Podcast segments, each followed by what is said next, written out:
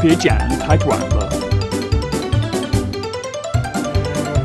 太贵了，便宜点。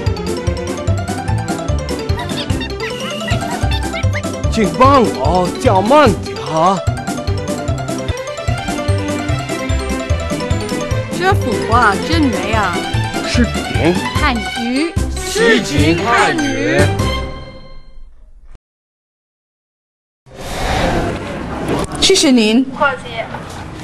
Registering with a hospital is a relatively cheap and inexpensive thing to do and you'll usually be issued with a card just like this one.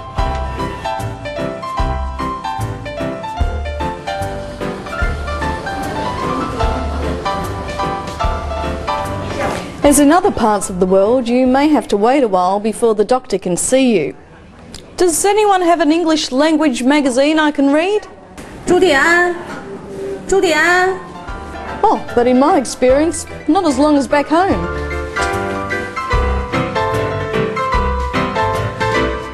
大夫您好您好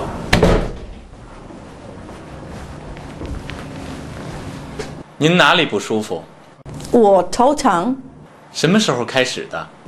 今天早上吧。您发烧吗？有一点儿。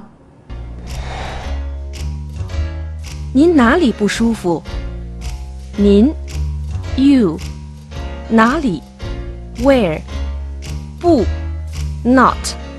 舒服 means comfortable。您哪里不舒服？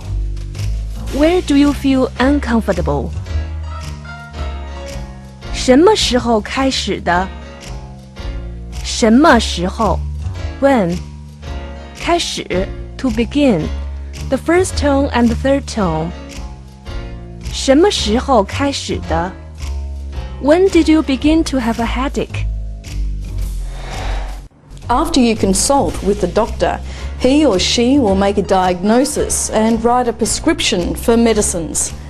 These may or may not be a combination of Western and Chinese medicines, the best of both worlds. 谢谢大夫，不客气，再见。再见。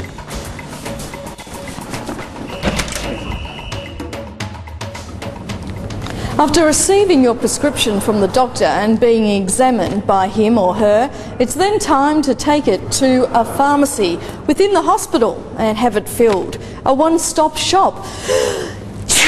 oh, excuse me. Before going to the pharmacy, you must first take your prescription to the cashier and pay for your medicine. 你好。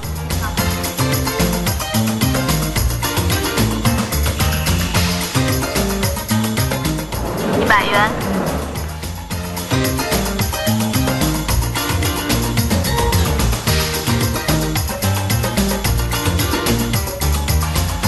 谢谢。 at the hospital's pharmacy, you may see two windows. One says Xi Yao, that's Western medicine, and the other Zhong Yao, that's Chinese medicine.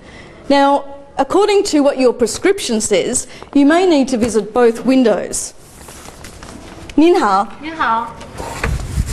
At this stage, the pharmacist will explain how often and how much medicine to take.